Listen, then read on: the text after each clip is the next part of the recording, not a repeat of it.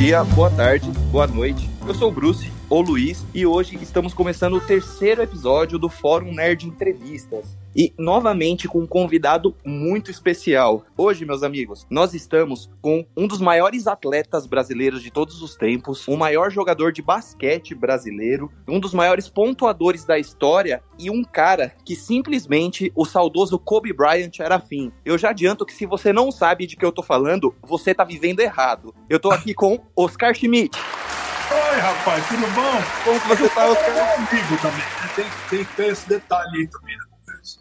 É verdade, verdade. Oscar, muito obrigado por aceitar. A gente que é um quadro que tá começando, é uma honra absurda, enorme. Ter um cara do seu tamanho, literalmente também, né? Mas um, um, um cara com a sua importância histórica pro país e pro mundo. Então, Oscar, muito obrigado pelo convite. Espero que você goste e vamos bater um papo aí. Vamos lá. Pessoal, antes de começar, só lembrando, acesse o nosso site www.forumnerd.com, lembrando que o O é com acento agudo. Siga-nos no Twitter também, arroba nerd underline fórum. E agora, finalmente, graças a Deus, nós estamos usando um Instagram. Então siga a gente, arroba.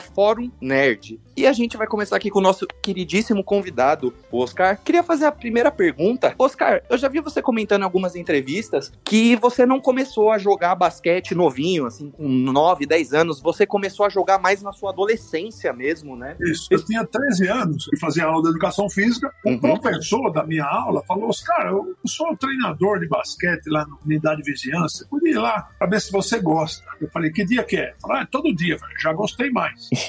Aí eu, eu fui lá, o técnico da minha categoria era um cara que fazia uns exercícios bem estranhos. Ele botava assim uma fileira de pedrinhas um lado, eu tinha que ir driblando a bola com, com uma mão e pegando a pedrinha com a outra. Pode parecer fácil, mas não era fácil pro moleque desengonçado. Uhum. Depois ele trocava o exercício, ele botava umas cadeiras com umas cordinhas que tinha que passar por cima e por baixo da cadeira. Um dia eu tava arremessando a bola e falei, Oscar, tá vendo a cesta?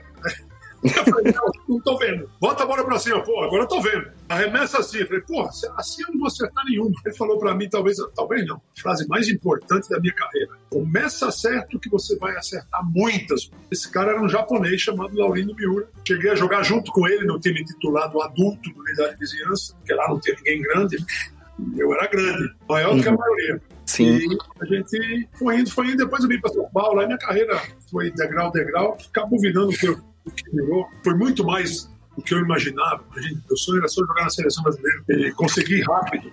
Mesmo em Brasília, fui convocado para a seleção brasileira juvenil e jogamos um sul-americano em Araraquara. Na época fui eu e o Maleta. Maleta era um jogador do, do adulto, né? Uhum. E foi, valeu a pena. O seu primeiro clube profissional que você jogou foi o Palmeiras, né? Palmeiras. Foi, foi o Palmeiras, você jogou durante três temporadas, né? De 1975 a 78. Quatro temporadas. É, quatro temporadas, eh, de 75 a 78 no Palmeiras. Aí depois, depois do Palmeiras você passou pelo Ciro e você jogou um bom tempo na Itália, né? Você, você Quatro jogou. anos no Sírio, na Itália, na Itália eu fiquei 11 anos. Eu fui para a Espanha, fiquei dois anos e voltei no Brasil. Joguei no Corinthians, joguei no Flamengo.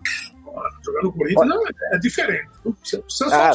Você, você tá entrevistando um corintiano nato aqui, viu? Ó, só de você já ter vestido a camisa do Corinthians aqui, você não sabe a emoção que me dá. Eu virei Corintiano. casaca mesmo, porque o Pelé não joga mais. O Santos Uhum. não fez porra nenhuma pelo basquete, eu fui campeão pelo Corinthians. Cara, que. E, e hoje em dia você é corintiano, Oscar? Corintiano, lógico. Ah, meu Deus do céu. Pessoal, se eu, par- se eu parar de responder aqui é que eu tive um ataque de emoção, viu? Já tô avisando vocês. Aí já avisei o Oscar antes da entrevista, que eu não sei se meu coração aguenta, não, viu? Aguenta, rapaz. Fica firme aí que você vai aguentar tudo. E Oscar, e você também, é, como principal jogador de basquetebol brasileiro, você também foi campeão pan-americano pela seleção, né? Você te- teve o prazer de ganhar um título, né? Pela seleção. Como que foi essa experiência de ser campeão pelo seu país? Porque hoje em dia eu, eu vejo que tem uma molecada, não só do basquete, mas assim, que torce muito pros clubes europeus, o pessoal de basquete que vive NBA. E você é um cara que defendeu o seu país, começou jogando aqui. Isso é muito importante, né? É um exemplo pra todo mundo que tá começando. Qual é a sensação de vestir a camisa do seu país e melhor, e melhor ainda, ser campeão por ele? Bom, primeiro que eu recusei jogar na NBA para continuar jogando na seleção. Cara, isso é demais, demais. A regra na época dizia se eu jogasse um jogo só na NBA, nunca mais eu jogaria na seleção do meu país. Eu vou fazer isso com a seleção brasileira, que era motivo de orgulho. Três anos depois, a gente teve essa vitória do Pan-Americano de 87, que mudou a regra. Nós fomos responsáveis pela mudança da regra. Então, hoje, quando o Steve Kerr pergunta, vocês viram da geração do, Oscar Schmidt? Ó, oh, Oscar Schmidt jogava bem, aquele cara que metia a bola. A gente joga igualzinho a eles. e hoje eu, tô, eu vi aí o Olha jogou a NBA. Cara, que motivo de orgulho.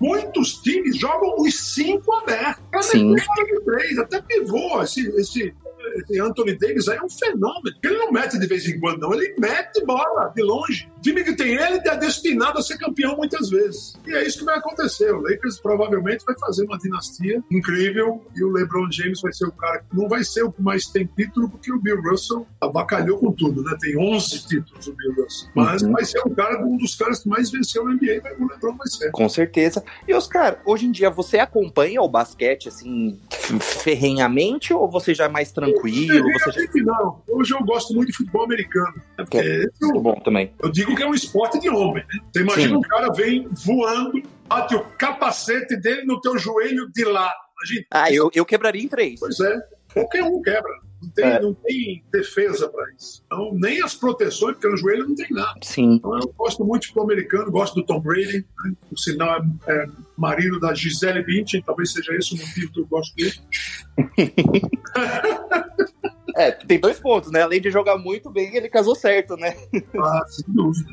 Tom, o Tom Brady é um negócio do outro planeta. Se você não pegar um passe do Tom Brady, é melhor você não jogar. Com porque vem no peito a bola. Sim, é verdade. É. E Oscar, você, é, você tem também alguns recordes muito bacanas, né? Você é o recordista, né, no basquete da carreira mais longa. Você jogou profissionalmente por 26 anos, né? Isso mesmo. Por 26 anos. Oscar, você lembra do momento em que você decidiu se aposentar? Foi uma escolha escolha sua? Você percebeu que o corpo não aguentava mais? Como que foi esse processo? Bom, primeiro que eu acho que o cara que fala que esporte vai bem para a saúde, esse cara nunca fez esporte. Pode ter certeza. Eu tô quebrado.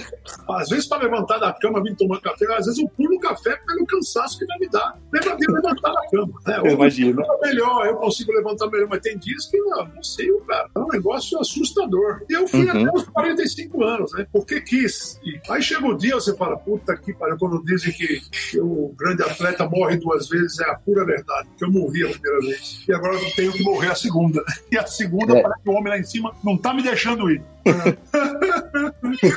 Mas, na, pelo amor de Deus, cara, você vai ficar aqui muito tempo com a gente. A gente precisa, a gente precisa de você aqui, né? Assim, pessoas como você que são ídolos. Eu, eu não considero nem você um ídolo do basquete, Oscar. Eu considero você um ídolo do esporte, como ah, um todo, é como um todo, porque assim, você, você, o Pelé, entre outros esportistas, vocês transcendem o limite de um esporte só. Vocês são um esporte total e qualquer pessoa, se você chegar no, na rua e você perguntar assim, meu amigo, você gosta de basquete? A pessoa falar não. Você sabe quem é Oscar Schmidt? Sei.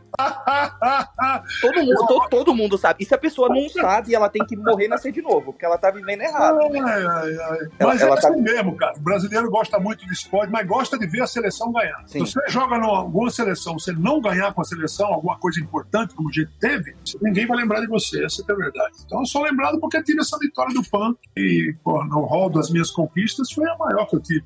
Foi um negócio diferente. E eu tô cansado também de justificar, né? Porque o, o vôlei, como ganhou muito, os caras falam, ei, Oscar, tudo bom? Falei, tudo bom, como é que vai o vôlei? Ah, eu falo, tá. Antes eu falava, não, eu jogo basquete, agora não falo mais. eu jogador de vôlei é, é, é, difícil. E Oscar, e você também, você tinha uma característica que todo mundo conhece, que eu acho que você é o melhor pontuador de três pontos que tem, né? Eu acho que ninguém arremessava de longe igual você. Você acha que tem alguém que tem uma característica semelhante? Melhor, eu acho que não, mas semelhante hoje em dia, ou na sua época, que chegava pelo menos um pouquinho próximo de você nisso? Você já você viu o Larry Bird jogar? Vi. Larry Bird era algo assustador. Ele era um que não sabia correr, não sabia pular e jogava melhor que todo mundo. Se você vê um vídeo com as melhores jogadas do Larry Bird, você fica assustado o quanto ele era bom. É a mesma coisa que hoje a gente vê um vídeo do Ronaldo. Mesma coisa. Sim. Mas, é porque é assim. Eu treinei muito, né, também. Como uhum. também o Larry Bird treinou muito. Esse aqui uhum. caía de caça a bola dele, porque não caía. Tudo treino. Então o brasileiro gosta de milagre. Aí, Oscar, oh, ele faz cesto, parece um milagre. Milagre, milagre. Aí um dia nós estamos jogando contra o México, e tinha um, um jogador que chamava Arturo Guerreiro, puta jogador, e o nosso locutor era, era, o Álvaro José.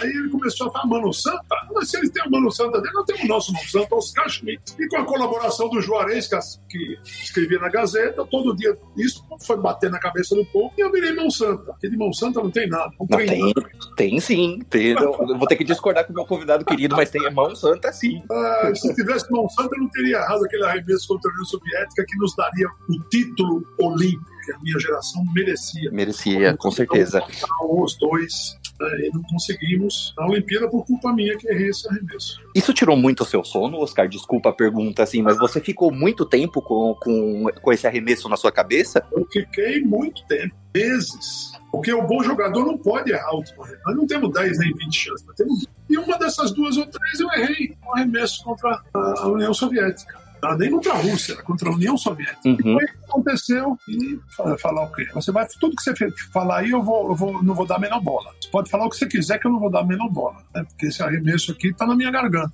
Entendo. O Marcelo, que de bonzinho ele não tem nada, muitas vezes ele encontra comigo, ô oh, rapaz, você recuperou já daquele arremesso errado que você fez contra a União Soviética? Olha, pô, você não é, você não é fácil não, hein, Marcelo? Hoje em dia, depois de, de você já, já ter se aposentado, você ter conquistado tudo na sua carreira, é. É, você, você já é mais tranquilo quanto a isso, né? Não, claro não? que não. Imagina, essas coisas você não perde. Vai ficar com você sempre. E, e eu eu, tenho orgulho de ser assim também. Eu quero ganhar sempre. Muitas vezes você não vai conseguir ganhar, aí prova que você é, é um ser humano. Não, se você ganhar tudo também, você vai virar um puta fresco. Isso que é verdade. É verdade. É, pois é. Falta pra você ganhar vez, eu falar assim, nada. Ia, ia ser uma resposta bem fresca. Mas foi assim. E, Oscar, e depois que seu corpo, né, você começou a, a ficar mais velho como atleta, o seu corpo começou a sentir, né, no momento que você parou, é, você já tinha em mente algo que você queria fazer dali pra frente na, na sua carreira, na sua vida, ou você foi deixando as coisas rolarem, queria descansar para depois pensar em alguma coisa? Eu não tinha menor, talvez eu virasse técnico, mas um dia eu jogava no Corinthians até, o Corinthians era patrocinado pela Emoi, e um dos uhum. diamantes da Emoi, que era assim que ele se chamava, diamante, Rubi, Esmeralda, o Diamante falou, os caras gostaria que você fosse fazer uma palestra pra gente. Que dia que é? Segunda-feira. Pô, dá pra ir. Segunda-feira geralmente ele não tem treino, ele treinar sozinho, mas não é dia de treino. Tá bom, que dia que é? Tal, marcamos o compromisso, eu fui lá. Eu fui lá, assim, de, de jeans e camiseta. Cheguei lá no vestiário, que eles chamavam de camarim, todos eles de gravata borboleta, elegantes. Passavam fome em casa, mas tinham que mostrar riqueza. E, de repente, o cara falou assim, é tua vez, Oscar. Eu falei, tá bom, fica aí no fundo da sala e vamos começar. Não, Oscar, não é aqui. É lá dentro do ginásio, Oscar. Puta, você tá de brincadeira? Eu não preparei nada. Vai lá e fala qualquer coisa. Tinham 8 mil pessoas no ginásio. Ô, louco, é, é, muita gente. E essa é muita gente. palestra. Como eles patrocinavam o Corinthians, eu peguei o gancho, a vitória do Corinthians patrocinado pela Emo. Eu sei que depois de cinco minutos estava o ginásio inteiro gritando: Vamos ser campeão, vamos ser campeão. Eles adoraram aquilo.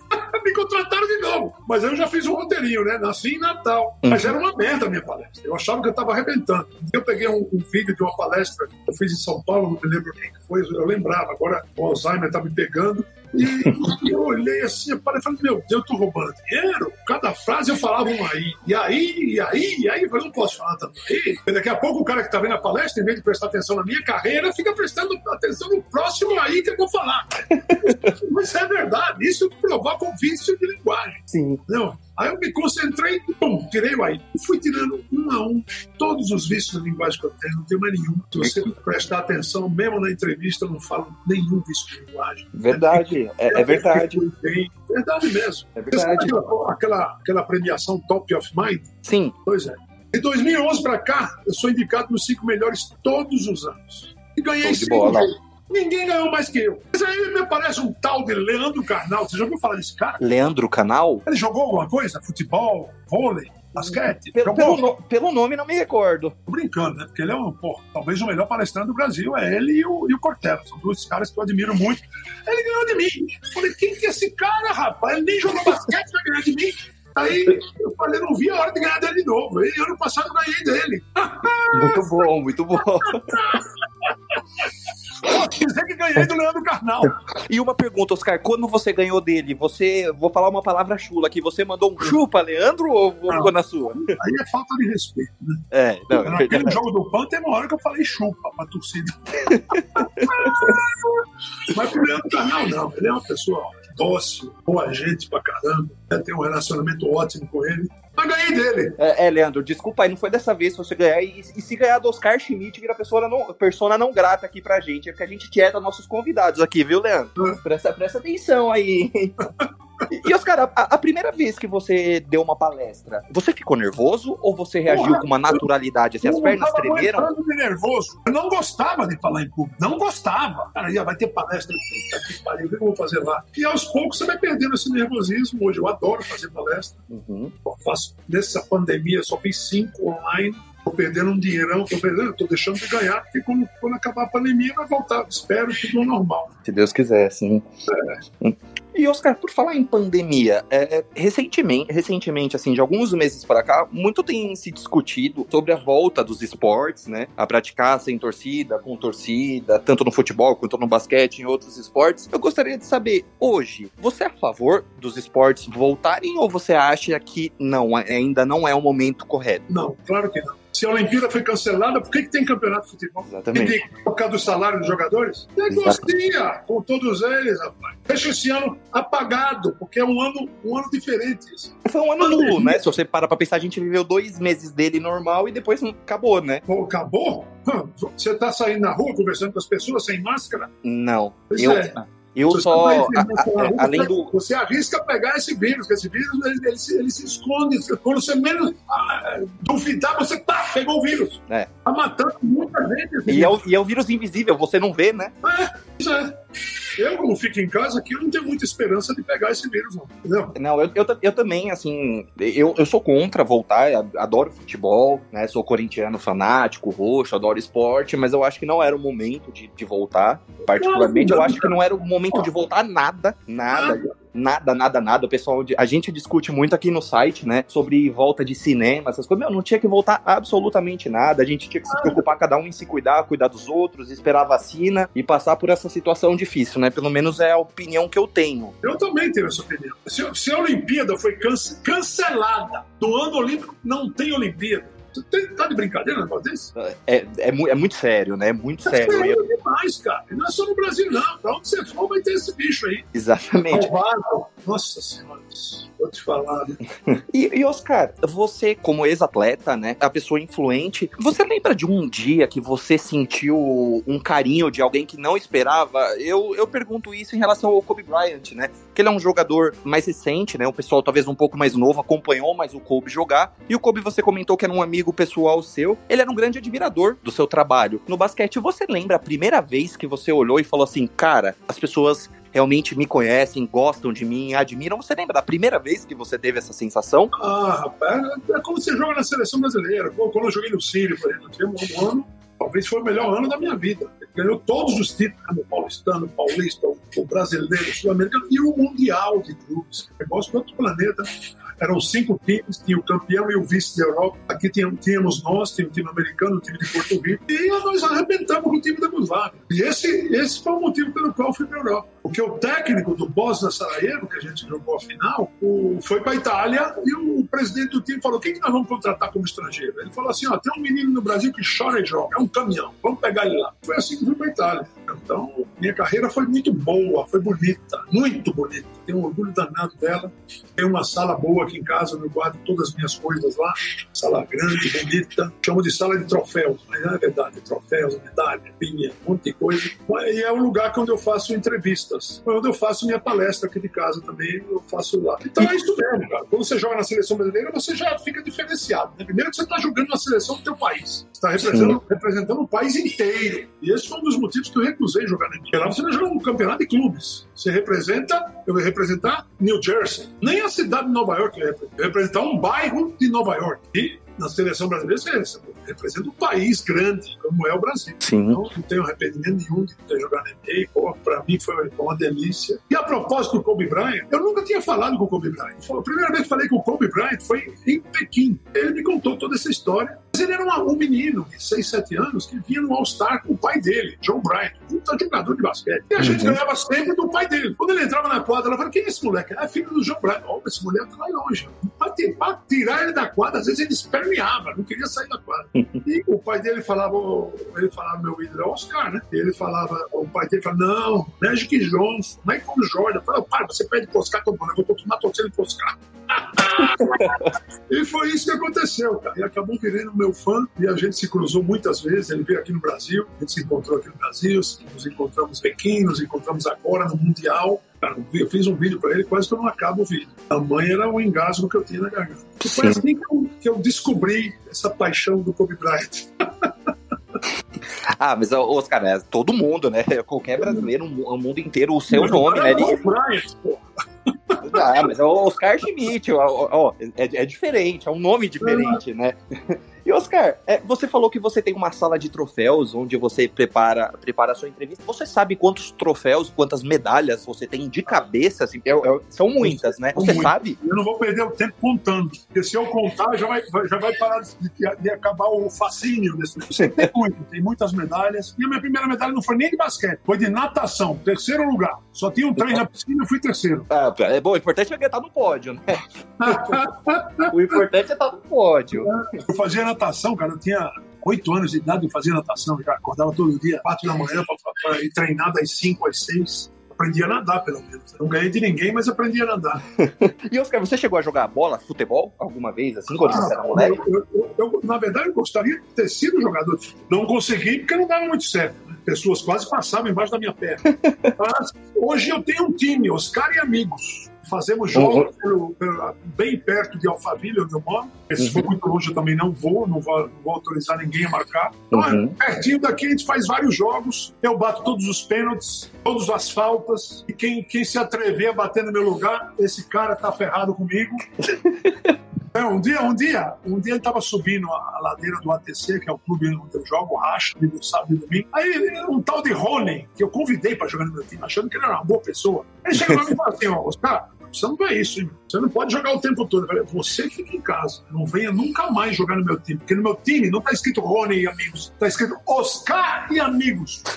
Genial, sensacional. É, ele quer tomar conta do meu time agora? Você faltava essa. Eu sei que eu jogo mal. Eu sei. Por isso que eu fiz meu time para jogar. Quem leva a bola é o dono do time, né? A gente fala nas peladas, se levei a bola, eu levo os uniformes e eu mando lá. É uma ditadura. e você e no seu time, Oscar, você joga com o número 14? Não, eu jogo, eu jogo de 14. Joga de 14? Eu número 14. Claro. Você sabe por que eu usei a 14? Não. Eu não tinha nem camiseta, né, pra falar a verdade. Não tinha gosto nenhum para esse negócio de número. E eu comecei a namorar a minha esposa de hoje no dia 14 de janeiro. Então eu falei, por que não? Aí quando me perguntaram, número aí, quem quer a camiseta? Não, eu falei, eu quero a 14. Comecei a jogar com a 14 em homenagem à minha esposa, que era minha namorada. Uhum. Aí começamos a namorar, eu tinha, eu tinha rompido o ligamento do tornozelo. Essa história é muito bonitinha, porque o médico falou assim: precisa fazer um exercício para a perna, porque a grande fisioterapia nós vamos fazer depois de tirar o gesso. E ele falou para eu ficar levantando e abaixando a perna, porque ele fazia uma força na coxa. Ele falou: lá embaixo a gente resolve depois. Beleza. Eu morava numa república, perto do Palmeiras, tinha 17 anos, e ficava lá levantando e abaixando minha perna. De repente passa essa menina linda. Aí eu, uau! Ainda se usa esse fio-fio hoje? Não, hoje em dia se fazer fio-fio é capaz da menina dar um tapa na cara, hein? E ela não olhava pra mim, ela passava e eu, ei, nada. Pra WhatsApp dela, eu pegava o mesmo ônibus que ela. Ela ia pro cursinho, tem cursinho? Tem, cursinho tem. E eu ia pro Mackenzie. Você imagina o que que era pegar um ônibus de muletas 45 anos atrás? Pô, não era fácil. Os cobradores até me ajudavam a subir no ônibus. Ela passou a me ajudar a subir no ônibus. E conversa vai, conversa bem, começamos a namorar. Começamos a namorar, eu tirei o gesso. Tirei o gesso e, e eu fui treinar sozinho. Treinar sozinho é um saco. Só vale a pena se você acertar todas. E na época eu não era tão bom assim. Eu nem chutava de longe. E aí eu falei, Cris, eu fico lá sozinho. Pô, você pode ir lá, a gente bater um papo. Você pode até passar a bola para mim, se você quiser. Aí ela veio no primeiro dia, passou a bola para mim, ficou com o braço doendo, nunca tinha feito aquilo, mas gostou. Uma semana passando bola, um mês passando bola, eu falei, pô, eu vou casar com essa mulher. Eu vou a vida toda. e foi assim que começou a nossa vida. Estamos juntos até hoje. Os caras falam que essa pandemia veio para arrebentar com os casais. A nossa não vai arrebentar nada. Somos uma dupla que se ama muito, um orgulho danado disso. Talvez ela seja, talvez não, ela é a melhor pessoa que eu conheci na vida. Tenho um orgulho danado dela. Porque você só vê as pessoas boas que gostam de você os momentos ruins. Momento bom, momento bom é tudo festa, ninguém te dá, os caras te dão um abraço, mas você já sabe como é que é a história. E nos momentos ruins ela estava sempre lá, vai treinar, Oscar, vai treinar que ninguém pode te derrubar, vai lá. estava sempre do meu lado. É, eu fui para a Europa recém-casado, voltei de lá falando quatro línguas, dois filhos, jogando muito melhor basquete. E ela comigo ali, passando bola para mim. Foi exemplo para o meu time. Aquele técnico do Bosna Sarajevo era técnico do, do time que eu jogava na Itália. No meio dos treinos, ele parava o treino e falava: Sabe quem está correndo lá em cima do ginásio? A mulher do Oscar. Isso não foi nenhuma nem duas, não. Foi meia dúzia de vezes que ele fez. Uhum. E ela era exemplo para o meu time. Ele, ele, ele, tentava puxar o time dizendo que a minha esposa estava correndo lá em cima do ginásio. É, isso aí é um orgulho tremendo. Com certeza. É, foi assim que a gente teve nessa essa, essa carreira né, de esposo e esposa por 45 anos. Linda a história de vocês, Oscar. Eu vi, eu vi uma. Eu lembro de uma vez que você contou essa história, se eu não tiver enganado, eu acho que naquele programa 8 Minutos com Rafinha, uhum. com Rafinha Bastos. Foi a primeira vez que eu vi você contar essa história. E, cara, eu, eu, eu, fiquei, eu fiquei muito impressionado, porque é, ela te ajudou muito a treinar numa época em que você ainda não era o Oscar Schmidt, né? Claro, que a gente conhecia. Exato. E isso só valoriza mais o, o que gente, aquela frase clichê que a gente sempre fala, né? Valoriza quem tá com você desde o começo, né? É isso aí mesmo. É isso aí mesmo. Porque eu não era ninguém, cara. Não era ninguém. Não, e com ela eu virei alguém. E um alguém, alguém, gigante, enorme, né? não, mas literalmente também, mas eu digo. Eu digo, é o Oscar Schmidt, é o Oscar Schmidt. Eu ainda não tô acreditando que eu tô batendo um papo aqui com você, Oscar. Eu acho que a qualquer momento minha mulher vai acordar e falar: acorda, seu louco, eu tô sonhando aqui. E, Oscar, atualmente você tem acompanhado o momento do, do basquete nacional? Olha, basquete nacional talvez seja um dos poucos esportes que não tem campeonato. Eu uhum. dou toda a razão para eles, que é um momento grave que a gente tá. Sim. Pode sair na rua e voltar doente e morrer. Não é só voltar doente. Sim. Não é uma gripezinha, isso é uma doença, uma doença pesada. Com certeza. Então nós temos um relacionamento muito bom. Meus filhos dão vontade de abraçar meus filhos, não posso abraçar meus filhos, porque eles vêm aqui em casa, mas vêm aqui em casa de máscara, nem encostam em mim. Não. Sim. Ele está fazendo tudo certo. Se a gente pegar a doença, é porque tinha que pegar mesmo. Porque estamos seguindo todas as orientações que os, os chefes de Estado passam. Não saímos de casa, só saímos no último caso. Estamos indo bem. Que bom, Oscar. Fico muito feliz de saber disso, porque uma das coisas que mais me deixam triste é quando eu vejo alguém que não leva a sério toda essa ah. situação que a gente tá. Além, não, não é só porque às vezes a gente fica com raiva, mas o pior de tudo eu acho que é você ficar triste, você ficar decepcionado, porque a pessoa em si ela não só coloca ela em risco, ela coloca é, ela, a família dela e todo mundo que ela tem contato. Esse é o pior de tudo, né? Sem dúvida. Eu estava um dia vendo uma, uma, uma, das entrevistas do Cabrini, que também é um dos melhores jornalistas do Brasil, disparado, e ele uhum. foi numa feira de máscara, todo protegido, aí tinha um moleque lá sem nenhuma proteção. Aí ele chegou lá perto e falou: escuta, por que não está usando máscara? Eu não acredito nesse vírus. Eu queria saber se ele está vivo ainda. é. Não, como é que pode o cara falar um negócio desse, cara? Parece Mas... que... oh, brincadeira. E não era no começo, não, hein? Foi ultimamente. É, e é um vírus que só aqui no Brasil matou mais de 150 mil pessoas. Então, assim. Você pessoal... tem ideia do que é 150 mil pessoas? Meu, é muito, é muita gente, é muita gente. gente é muito maior do que diversas cidades que tem aqui no Brasil. É gente pra caramba. É maior que o Maracanã cheio. Porque eu. O recorde público do Maracanã eram quase 200 mil pessoas. É no Maracanã antigo, né? Podia ter lá 70 mil pessoas. Hoje tem as é. cadeirinhas, né? Uma do lado da outra, mas tem um espacinho. E ali naquele espaço das duas cadeiras cabiam três pessoas no mínimo. Hoje não Sim. tem mais essa, esse monte de gente, mas é maior, o, 150 mil pessoas é maior que o Maracanã, cara. Lotado o Maracanã. Sim. São dois maracanãs. É, é, muita gente.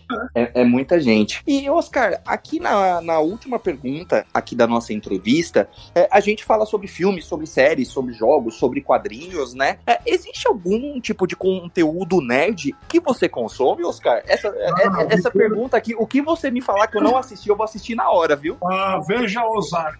Ozark é, é uma série sobre traficantes que o cara depois vai pro meio do mato e fica lá, e lá ele também não foge do traficante, o cara vem lá assombrar ele, e aí alguém mata o traficante, e esse cara fica, o cara que matou o traficante ficava, ficava na boa lá, no meio do. Ele, o, cara, o cara era uma espécie de mafioso do local onde eles estavam. Né? E aí é, é uma trama incrível, são poucas séries, não, tem, não é muito grande, deve ser umas oito séries, oito temporadas, e vale a pena ver. Usar que, olha, estou quase começando a ver de novo.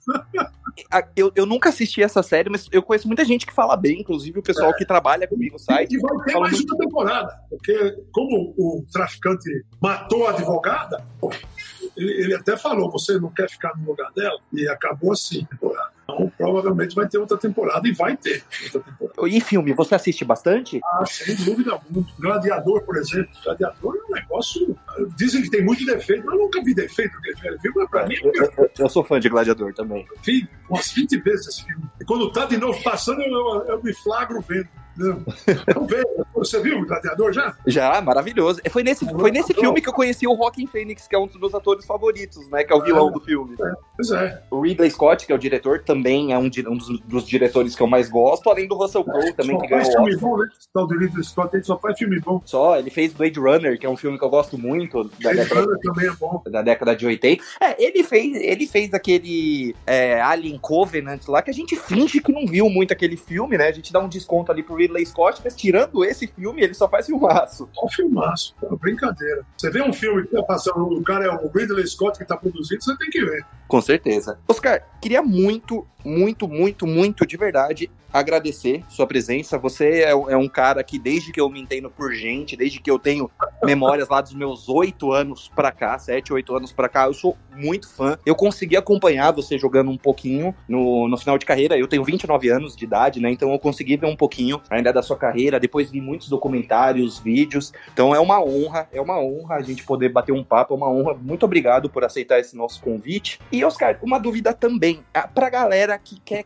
que quer conhecer mais você, que redes sociais que você tá? E pro pessoal que quer conhecer as suas palestras, quer te Ah, contratar, onde que ela pode achar você e te contratar? No meu site. No meu site é muito simples. Você vai lá, manda uma mensagem, a mensagem cai na gente e a gente vai negociar a participação. É bem simples. Você entra no meu site, Oscar Schmidt, lá, e tem um lugar lá, contate a gente. Você manda o, manda o coisa, manda o contato. E a Stephanie, que é a minha, minha assessora, se eu, se eu soubesse que ela era tão boa, já tinha contratado faz tempo.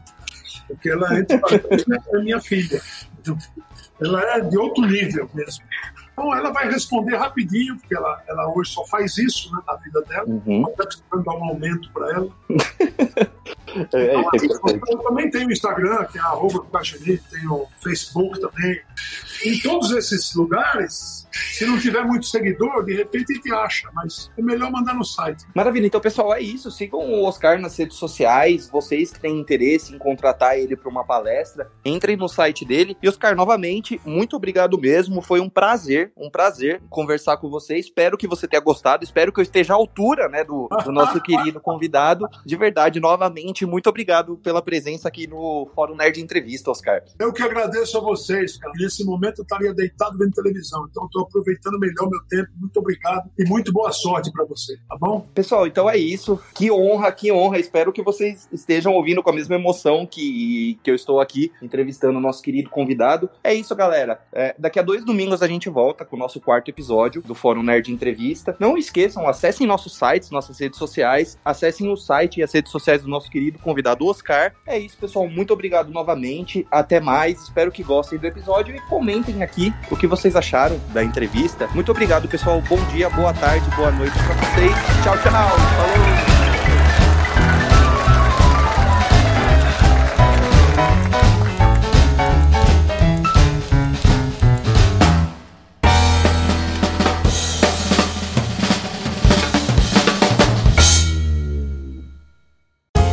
Podcast foi editado por Léo Oliveira.